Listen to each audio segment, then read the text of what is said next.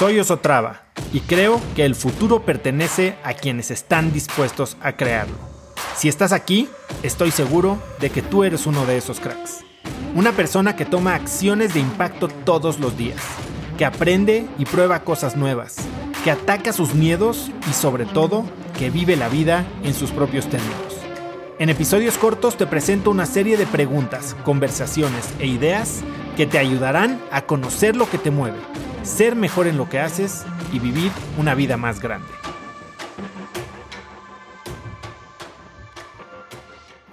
Estamos programados para evitar el dolor, para mantenernos vivos. Y el miedo es el mecanismo perfecto para ayudarnos a lograrlo. Hoy, la verdad es que la mayoría de las cosas que tememos no tiene nada que ver con la vida y la muerte. ¿A qué le tenemos miedo hoy? Le tenemos miedo al qué dirán, a no ser suficientes, a perder estatus, a que piensen menos de nosotros, a tener menos, a no ser amados. Fisiológicamente, cuando sentimos miedo, ¿qué es lo que hace nuestro cuerpo? Nuestro cuerpo reacciona preparándonos para huir o pelear. ¿Qué es lo que pasa en nuestro cuerpo? Paulo Coelho el escritor famosamente dijo que el miedo ha matado más sueños que el mismo fracaso. Y se acuerdan que les platiqué que tuve el proyecto de Cracks listo para lanzar casi un año mientras pensaba si lanzarlo o no. Bueno, he pensado mucho por qué pasó eso. Lo que he descubierto es que la razón principal por la que no me decidía a hacerlo era una muy sencilla. Tenía miedo. Estaba aterrado.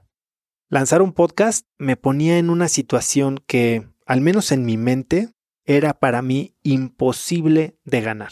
Si todo me salía mal, entonces, bueno, nadie me iba a escuchar y a la gente a la que le había dicho que iba a lanzar un podcast, entonces solo me quedaría pararme en frente de ella como un fracaso.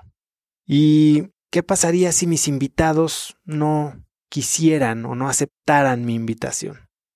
¿Y qué pasaría si sí me aceptaran la invitación, pero mis entrevistas eran una basura?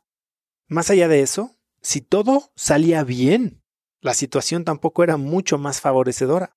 Implicaría que muchas personas conocerían más de mí y estaría yo totalmente expuesto a burlas y críticas, principalmente y empezando por las de las personas más cercanas a mí o mis amigos.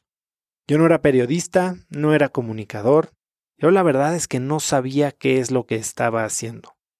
¿Qué me creía yo? Y peor aún, para hacer que el proyecto tuviera éxito, tenía que hacer algo que nunca creí que haría, algo a lo que siempre le había oído. Tendría que hablarle a mi celular, postearme en redes sociales y hacer videos diciendo quién sabe qué. Así que cualquiera de estas cosas, cualquier escenario me volvía loco, me aterraba y simplemente pensarlo me hacía encontrar algo más que hacer para que no se acercara el momento en que tuviera que decidir. Y ahí estaba el año que hoy me ha cambiado la vida, guardado en un cajón.